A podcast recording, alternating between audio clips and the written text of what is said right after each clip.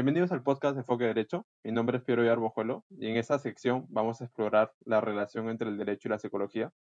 Para ello, en esta oportunidad hemos invitado a Francisco Ferrer, abogado por la Universidad de Buenos Aires, magíster en sociología y profesor de psicología jurídica en la misma casa de estudio. Bienvenido, Francisco, un gusto tenerte con nosotros. Bueno, muchas gracias, Piero, por la invitación. Muchas gracias también a la editorial por acordarse de, los autores del extranjero. Y eh, bueno, estoy abierto a, poder charlar de lo que te parezca vinculada, vinculado perdón, al derecho y a, y a la psicología. Excelente, Francisco. Muchas gracias a ti por aceptar la invitación. En realidad es la primera, e, el primer episodio en que tenemos un participante del extranjero, así que puede ayudarnos a darnos otra perspectiva. Y como pregunta general y para introducirnos al tema de hoy, me gustaría que nos comentes cómo se relaciona el derecho y la psicología, cuál es el vínculo que existe entre esas disciplinas. Em, em, es, muy amplia la pregunta, pero em, mira, yo te diría que desde siempre el derecho y la psicología se relacionaron, porque si uno piensa, ¿te acordás de aquel famoso pasaje de la Biblia del rey Salomón que tiene que dividir eh, un niño en dos para entregárselo a cada madre que reclama su maternidad y dice, bueno, partámoslo y démosle a cada mamá un pedazo. Y ahí la madre verdadera dice, no, si lo vas a partir, dáselo a la mujer que lo reclama, que no era la madre. Y ahí Salomón se da cuenta rápidamente de quién tiene razón en ese juicio que tuvo que intervenir. No aplicó la ley, aplicó un poco la psicología del cerebro de madre aplicó un poco el sentido común y aplicó lo que nosotros hoy le llamamos derecho, dar a cada eh, suyo lo que le corresponde.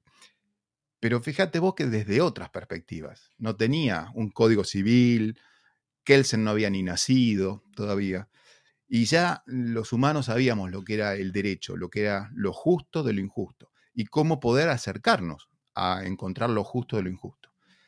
Hubo momentos de desvío en la historia, ¿no? Cuando en el medioevo se usaban las ordalías para ver si eras culpable o no. ¿no? Se robaban el candelabro de plata de la iglesia, creían que vos eras el culpable, y no es que te hacían un juicio justo, con debido proceso ni nada, te hacían caminar por arriba de piedras ardientes. Y si no te quemabas los pies, es que Dios te había salvado. Bueno, ahí la psicología estuvo de manera mm, subliminal y dejada de lado. En realidad estuvo usada también en ese periodo para encontrar culpables. ¿Y cómo le llamaban a la psicología en ese tiempo? Bueno, teología. Y una persona que tenía un ataque que hoy consideraríamos epiléptico o un cuadro de esquizofrenia, se llamaba un poseído por el demonio. Y te metían en la hoguera y terminabas cocinado. Y todo eso estaba dentro de un marco relativamente jurídico porque los autos de procesamiento que nosotros usamos en el mundo del derecho penal actual vienen del medioevo inquisitorial. Y todas las formas, si querés, jurídicas que tanto analiza Foucault, tienen que ver con un pasaje del derecho romano por el medioevo europeo. Y entonces ahí la psicología también estuvo, ¿eh? ojo, pero estuvo sesgada, como muchos otros elementos estuvieron sesgados. De hecho, la propia religión, yo creo que ahí también estuvo medio sesgada, no estando del lado de los perseguidos y de los pobres, sino del lado del poder, que trataba de establecer una ideología en ese momento. Y la ciencia acompaña el saber de turno y el poder de turno y la verdad de turno. Así que ahí estuvo la psicología también. Hoy, por suerte, en el siglo XX, mm, en el siglo XXI, vive atrasado, un siglo el doctor, perdón, eh, en el siglo XXI hoy lo que tenemos es psicología, pero otros aditamentos, por ejemplo, la psiconeuro eh, psiconeurología, donde vos vas a tener al psicólogo estudiando la conducta humana, pero también pudiendo leer resonancias magnéticas funcionales que le permitan comprender por qué actúa de la manera que actúa. Al punto tal que algunos te plantean que el psicólogo del presente que no sabe algo de neurociencia tiene que hacer de vuelta la carrera. Es decir, te están señalando que el arte de curar por medio de la palabra, que es un poco lo que ha hecho la psicología, se sofisticó o se especializó en los últimos tiempos y hoy no solamente hay técnicas particulares para trabajar casos de depresión, ansiedad, sino que también hay instrumentos más sofisticados para poder determinar por qué la persona se comporta de la manera que se comporta. Y ese gran paso, y acá es donde damos el salto al derecho, pero necesitaba, necesitaba hacer esta introducción para que veas que siempre psicología y derecho anduvieron cerca. Ese gran paso del avance científico de la psicología hoy le permite al derecho contar con los profesionales de la psicología y también de la psiquiatría, te voy a decir, para poder tener pericias en casos penales, laborales, civiles, que funden, viste, el dictamen pericial en elementos objetivos. Ya un perito psicólogo hoy, eh, cuando hace una pericia y tiene la posibilidad de acceder a estos instrumentos o, puede eh, interpretar una, una imagen funcional, ¿viste? Bueno, ya es una persona que tiene un mayor grado de objetividad en su dictamen. No digo que sepan más, digo que hay mayor objetividad.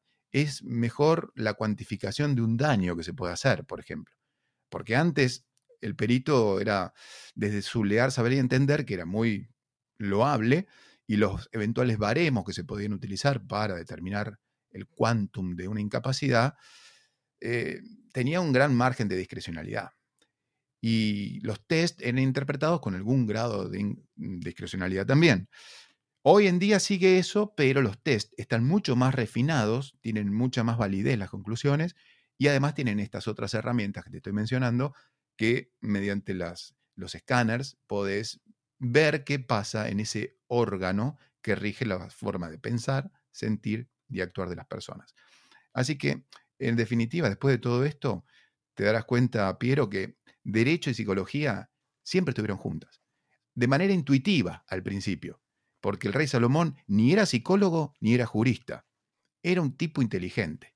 Y hoy lo que tenemos es que sigue habiendo hombres y mujeres inteligentes que saben derecho y que intuitivamente saben psicología. Y entonces esa combinación es muy útil para un juez.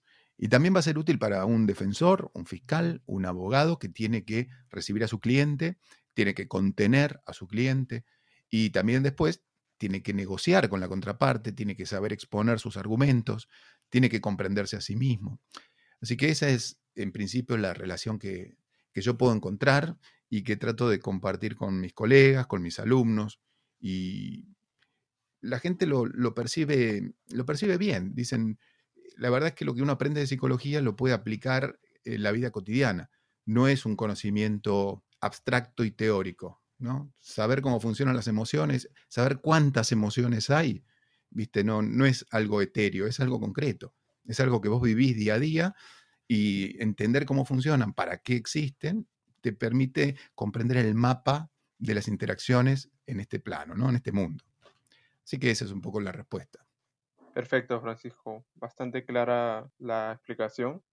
Quizá podría rescatarse cómo nacieron juntas varias disciplinas, pero por especialización y división del trabajo se han ido volviendo autónomas con sus propias herramientas y marcos de referencia. ¿no? Como segunda pregunta, y un poco más personal, me gustaría conocer cuál fue tu experiencia y cómo surgió tu interés por la psicología. Bueno, de, curioso que soy. Al principio, creo que como todos los que estamos cerca del mundo de la psicología o del, del pensamiento, llegás por, por la filosofía. Eh, tratás de, leer autores que le dan algún sentido a la vida, también pasás por algunos malditos que no le encuentran sentido a la vida, ¿no? Cioran, Nietzsche. Y después también lees otros autores que sí, que le empiezan a encontrar sentido a la vida. Y algunos que hacen de ese pensamiento un arte científico. Y ahí me pasé a la sociología. Y con la sociología que me, descubrió Felipe Fusito, que es un profesor de, sociología jurídica en la Universidad de Buenos Aires, es un gran sociólogo del derecho, fui aprendiendo cuál es la influencia de las normas en la conducta. Y empecé a interesarme por eh, comprender cómo la cultura, ¿no? Eh, la crianza, la educación, las compañías, los entornos sociales afectan el comportamiento humano. Una persona no se comporta igual cuando está sola que cuando está en grupo. Un adolescente no es lo mismo cuando está solo manejando su auto que cuando está con sus amigos. Es mucho más temerario. Y esto, que puede parecer una especulación, lo prueban las investigaciones que se hacen al respecto.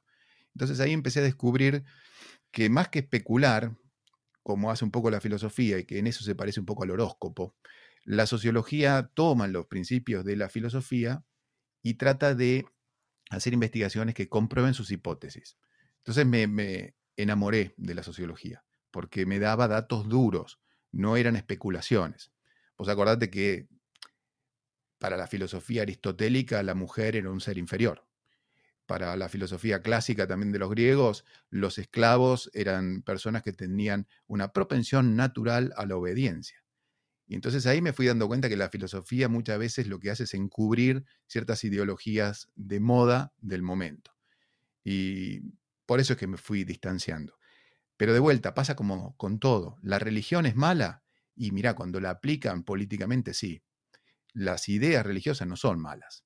¿La filosofía es mala? No, son geniales las ideas. Pero cuando se utiliza para justificar discriminaciones, segregaciones, sostener que hay clases inferiores, lo cual es cercano al racismo, ahí está mal. ¿Y la sociología, que es una santa? No, tampoco. La sociología puede correr los mismos vicios cuando es utilizada arteramente para favorecer determinados intereses. Y vos ves las encuestas políticas. Hay buenas encuestadoras que están a cargo de sociólogos, pero hay otros que son mercenarios, que venden la información sesgada al mejor postor. Entonces, le informan a la comunidad que el, elector, el candidato A, tiene el doble de intención de votos que el candidato B. Y es mentira, pero saben que eso genera como una profecía de autocumplimiento que hace que la, gente quiera votar al ganador. Entonces incrementa la tasa de votos. Eso no es ciencia. Eso es un negocio, eso es corrupción, eso es traicionar los principios de la epistemología que tiene una ciencia. Así que me fui tratando de sacar todas esas cosas. Y en Felipe Fusito y en la cátedra de sociología de él, yo fui encontrando eso. Una disciplina científica que no era ni de derecha ni de izquierda, que no tenía eh, ligaduras con la religión, ni con el ius naturalismo, ni con el positivismo, sino que trataba de ser una disciplina científica. Y estuve mm, ahí aproximadamente 15 años profundizando en la conducta humana en interacción con el otro y cómo, ya te digo, los valores, las creencias influyen en mi forma de actuar. Lo que yo hago es una resultante de lo que han hecho conmigo mis progenitores y mi entorno. que yo haya estudiado derecho no es un acto absolutamente voluntario mío. Te puede parecer que sí, yo puedo creer que sí, pero eso es una mirada, si querés, no científica. La mirada científica es, ¿Qué variables intervinieron en tu vida para que vos estudiaras derecho? Bueno, por empezar, pertenecer a la clase media.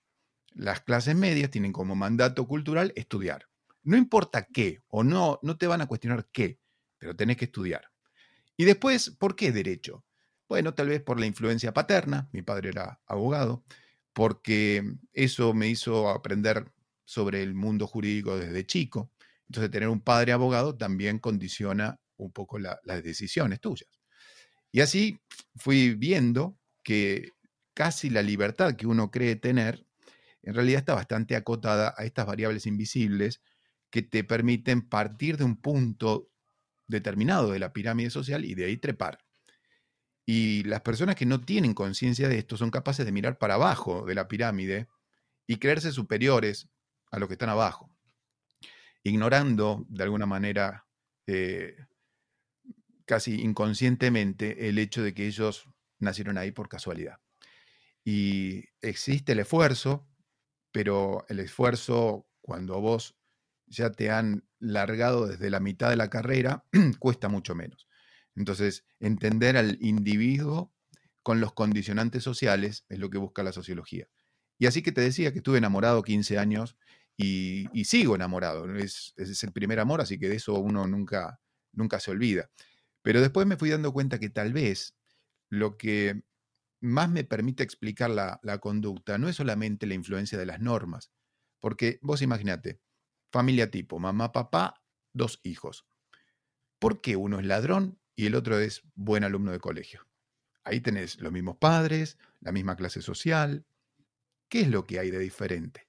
Entonces ahí me di cuenta que tal vez la sociología me permite explicar a grandes rasgos la conducta de los individuos en función de algunas variables, pero a veces la sociología necesita un ajuste fino, ¿viste? Como una sintonía fina. Y esa sintonía fina te la da la psicología. Porque la psicología lo que estudia es cómo cada persona procesa la información del entorno. No, las mismas dos personas distintas procesan de maneras diferentes estímulos. Dos personas que están viendo un accidente de tránsito ven cosas diferentes. Dos personas que están discutiendo en una casa, cuando tratan de revivir por qué pelearon o por qué discutieron, tal vez recuerdan cosas diferentes, aunque pertenezcan a la misma clase social, misma ideología política, religiosa. ¿Y esto por qué? Bueno, porque los cerebros se van conformando mediante el proceso de socialización y de crianza, pero esto no, no puede permitirnos predecir con un grado de absoluto determinismo cómo se van a conducir, porque una sola palabra de un padre a un hijo le marca gran parte de su vida. Un padre que está mirando la televisión, ¿no? está mirando su serie preferida en Netflix, eh, está en el momento más caliente de, la serie y el hijo viene a preguntarle algo.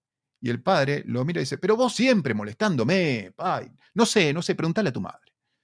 Y el padre sigue viendo esa serie. Esa respuesta puede ser que ese niño se la guarde hasta el día que se muera. Para el padre fue intrascendente. Capaz que el padre ni recuerda que le contestó así. Pero para ese niño esa respuesta puede haber sido algo que se lo va a llevar hasta la tumba. Y esa respuesta va a condicionar siempre su vida. Es decir, va a pensar o va a tener como esa instancia de yo molesto. ¿no? Y al otro hijo tal vez le dijeron esa frase también. Pero el otro hijo en ese momento no estaba sensible, ponele. O lo tomó como, bueno, papá siempre es así. Y entonces tenés dos hijos, mismo padre, misma frase, pero a uno lo tocó en un momento de sensibilidad y a otro en un momento de no tanta sensibilidad. Y eso, sumado a un montón de otros elementos y otros ejemplos como estos, cotidianos, que te digo que no están muy visiblemente expuestos, son cotidianos, son miradas, son comentarios, van conformando una personalidad. Y por eso que tenés dos hermanos parecidos, pero con personalidades distintas. Y entonces ahí ya necesitas la psicología para que te explique la conducta humana de personas que se parecen. Y en el derecho esto es fundamental, porque estamos juzgando todo el tiempo personas que actúan de una manera determinada o de otra. Y ahí te sirve la unión de sociología y psicología. La sociología te dice, mira, hay normas sociales que incluyen la cultura, las tradiciones, los usos y las leyes. Y hay leyes que acompañan a las normas sociales y la gente las cumple. Prácticamente el 95% de la población las cumple. Y el que no, el que no cumple esas normas sociales, el que no, bueno, el derecho prevé sanciones para el que roba, mata, abusa sexualmente, estafa, despide sin causa, agrede físicamente al otro. Pero no es la mayoría. La mayoría de la gente cumple las costumbres que es respetar al otro, no molestar, no agredir. Son normas sociales. Pero también vienen las normas jurídicas. Por si alguien no las cumple o no las puede cumplir porque tiene un trastorno de dificultad de contención de sus impulsos. Si hay un problema con que no puedes controlar los impulsos, bueno, el derecho te dice, mm, si afectas derechos de tercero, te voy a sancionar. La psicología te va a poder explicar que no puede controlar los impulsos, entonces tal vez la pena se mida en términos de esta dificultad y tenga algún tipo de atenuante, además de algún tipo de ayuda para que este individuo pueda aprender a controlar esos impulsos que por alguna razón no lo puede hacer. Entonces ahí de vuelta tendríamos una unión entre psicología y derecho. Pero bueno, es esto. Entonces la curiosidad, lo que, lo que me fue llevando a interesarme por cómo funciona la mente humana, por cómo sentimos, pensamos. Empecé por la filosofía, que me hablaba de entes y me hablaba del el hombre. Después fui a la sociología, que me hablaba de los hombres y mujeres de clase media piensan de esta manera. Y después caí en la psicología, que me dice, Juan tiene esta forma de pensar porque tiene estas creencias, tiene estas costumbres, tiene estos valores y actúa de esta manera, porque su personalidad lo lleva a comportarse de esta manera.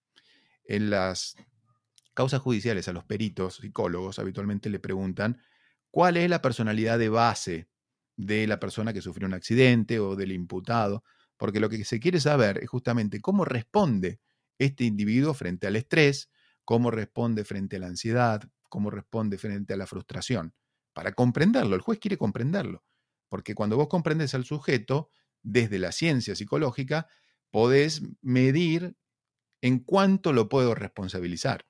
Entonces, cuánto reproche puede recaer sobre una persona que no tenía capacidad de controlarse, no puede controlarse. Un cleptómano, por ejemplo, esa gente que no puede controlar su impulso de robarse algo. Bueno, ¿es robo eso? Y sí, la conducta es tipificada como robo, pero hay culpabilidad ahí. Bueno, tal vez podríamos cuestionarlo porque ahí hay un trastorno mental que hace que la conducta compulsiva sea tan fuerte que la persona no la puede controlar. Es como un tic, ¿viste? Un tic que tuviera consecuencias penales. Vos podés controlar el tic y mira, con muchísimo esfuerzo, pero cuando me desconcentro, cuando no presto atención, el tic sale solo.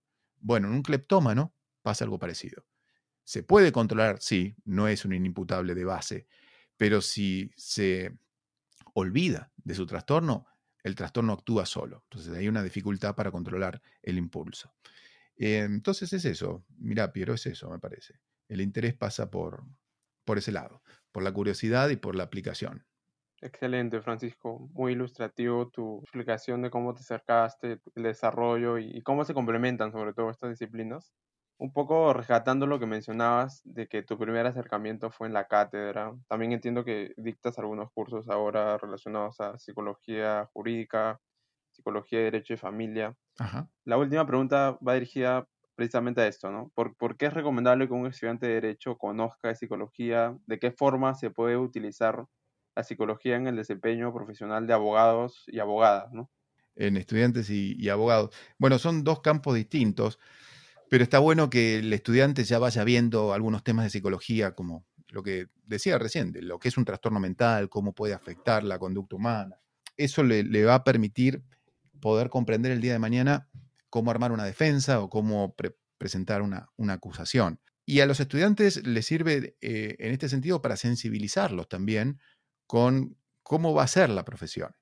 Yo estuve escuchando el, episodio de Alfredo Bullard. Estoy tratando de competir a ver si sale algo por lo menos parecido a lo de él. Pero bueno, ese episodio es fantástico porque él ahí analiza la película 12 hombres en pugna y nos muestra cómo, cómo están recortados los perfiles de los jurados, de los 12 miembros del jurado. ¿no? el, que no le interesa nada del caso, el que está apurado por el tiempo y es un egoísta, el que odia a los jóvenes, el que tiene una duda y la comparte. Y también ahí Bullard señala las eh, inconsistencias jurídicas que tiene. Vos no podés como jurado traerte una navaja que la compraste en la calle e incorporarla en el medio del debate. Pero bueno, eso es para generar la tensión dramática.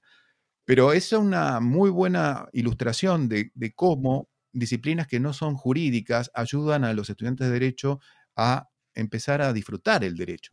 Tienen que disfrutar, el estudiante tiene que disfrutar lo que está haciendo. Es como si un, eh, como si un estudiante de pintura, de bellas artes, no disfrutara cuando sus profesores les enseñan cómo hacer una perspectiva, cómo hacer un claroscuro. Yo creo que el estudiante y los profesores tenemos que darle a nuestros alumnos elementos que ellos digan, che, qué bueno esto porque me permite entender algo del mundo jurídico o me permite aplicarlo ya a la vida cotidiana. Como ya te digo, pasa en las artes aplicadas, donde los alumnos van contentos a cursar. ¿Por qué? Porque se llevan alimento nutritivo y jugar con el derecho, con películas, jugar con casos simulados. Bueno, es una de las formas básicas del aprendizaje. Nosotros aprendemos jugando. Los mamíferos aprenden jugando. Mira los perros, los gatos. Aprenden a cazar, que es lo importante para ellos. Nosotros tenemos que aprender a litigar, a negociar y a evitar litigar también mediante el juego. Y ese juego lo tenés que hacer en el, en el currículum del estudiante, para que cuando ya llegue abogado ya tenga como una gimnasia. Entonces, la, la currícula, me parece que una facultad de derecho tendría que tener son componentes, no te digo psicología si querés, pero, pero sí forzosamente de disciplinas vinculadas a las ciencias sociales, que de hecho muchas la tienen. Psicología es una, sociología es otra. porque te permite comprender la interacción del ser humano.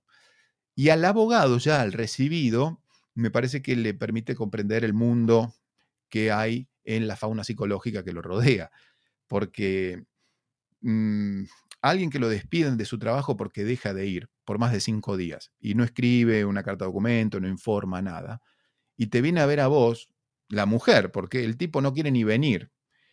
Y bueno, vos no tenés mucha defensa porque faltó al trabajo, no lo justificó de ninguna manera, no se comunicó. Es un despido con causa, no hay defensa, salvo que sepas que existe algo que se llama depresión. Y la depresión no es estar triste. Cuando vos te viene a ver la mujer de este hombre, te dice que eh, contesta mal, eh, está todo el día encerrado, ya no, no hace lo que hacía antes, no le interesan los nietos, encima dejó de ir al trabajo. Bueno, vos ahí lo que tenés es un cuadro de depresión.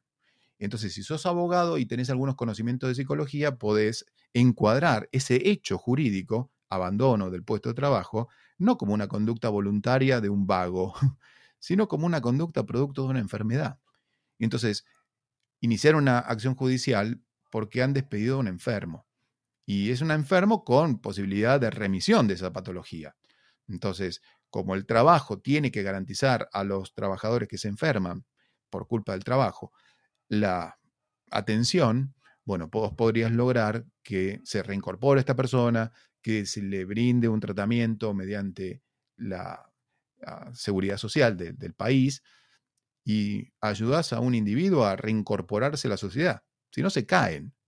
Y acordate que las sociedades modernas son bastante expulsivas de gente, son como sistemas que exprimen a los individuos y tienen eh, residuos, como todo sistema, ¿viste? El auto utiliza nafta, la quema y larga por el caño de escape los residuos.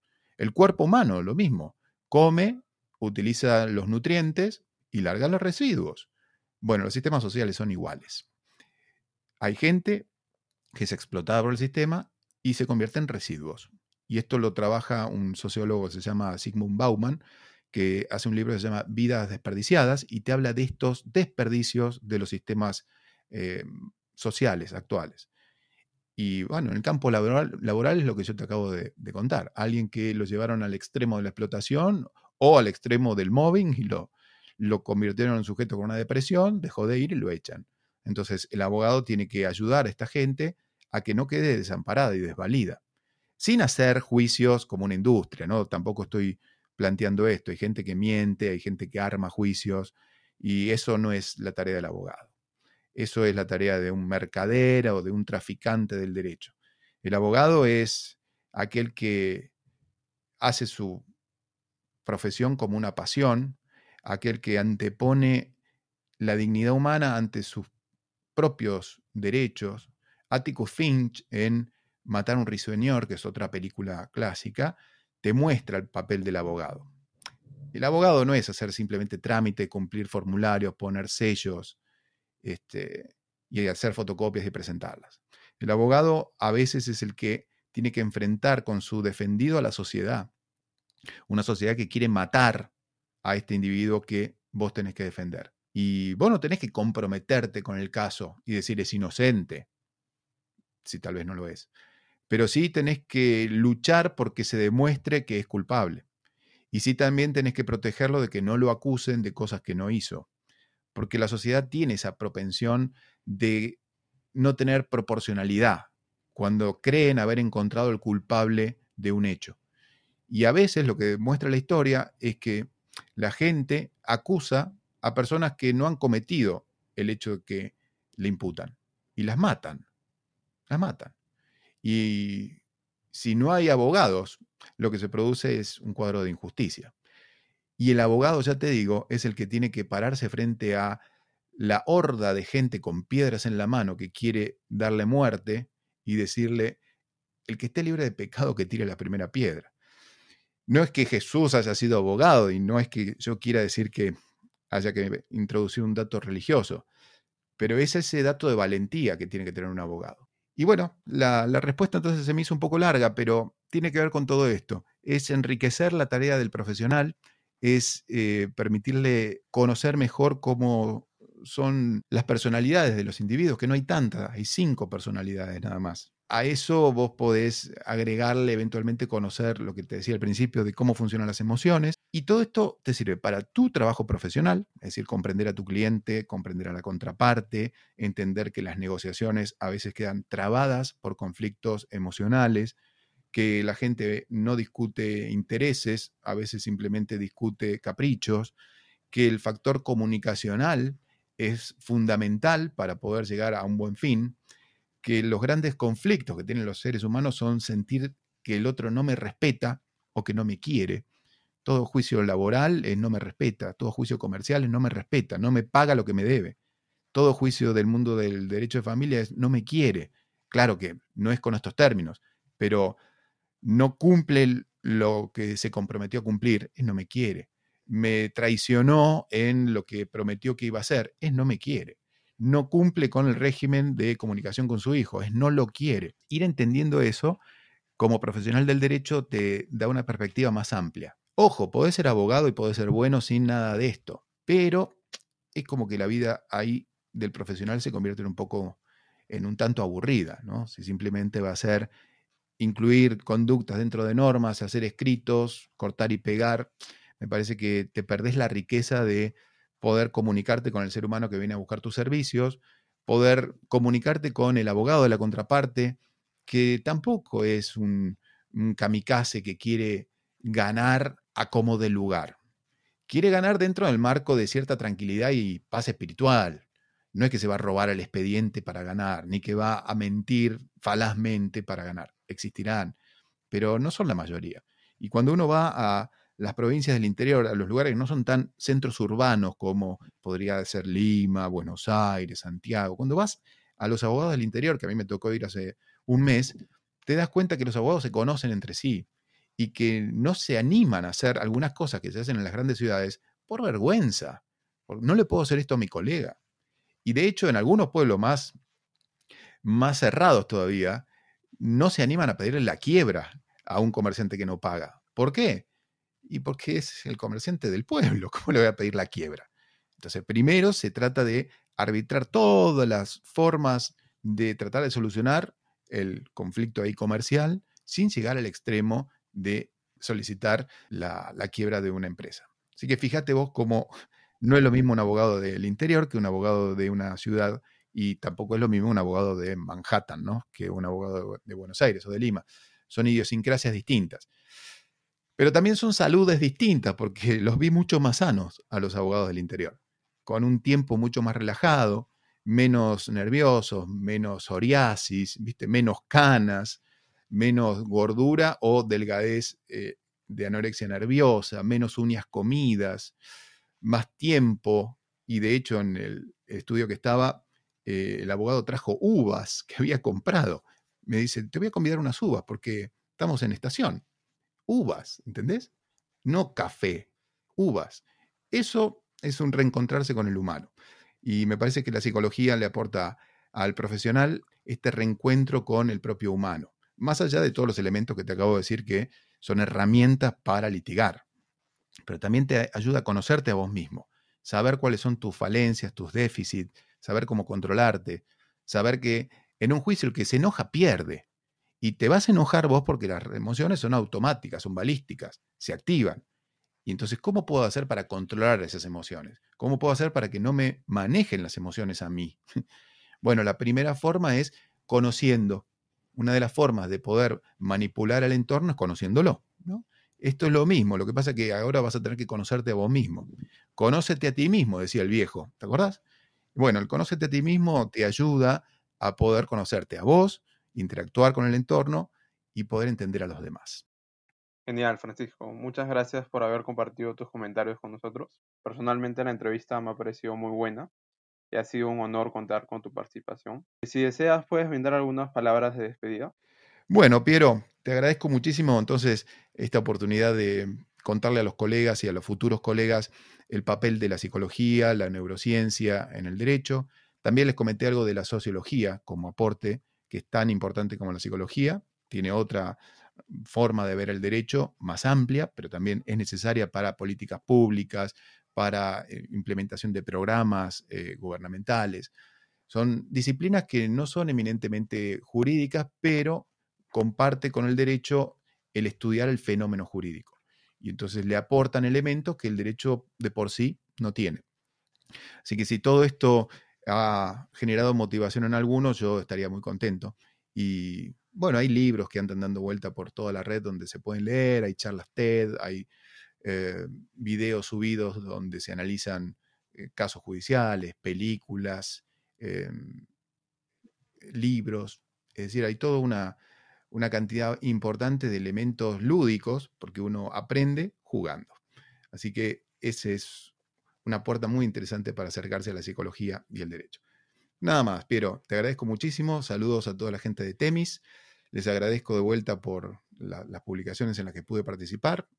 Una edición excelente, cuidada, buenas tapas, libros cosidos. La verdad, lo que ya no se ve por muchas partes del continente. Así que les mando un afectuoso saludo. Perfecto, Francisco. Muchas gracias a ti por, por ayudarnos otra vez. Y gracias también a los oyentes que siempre nos escuchan. No se olviden de seguirnos en todas nuestras redes sociales como Enfoque Derecho y Temis. Y los esperamos en un próximo episodio. Gracias a todos.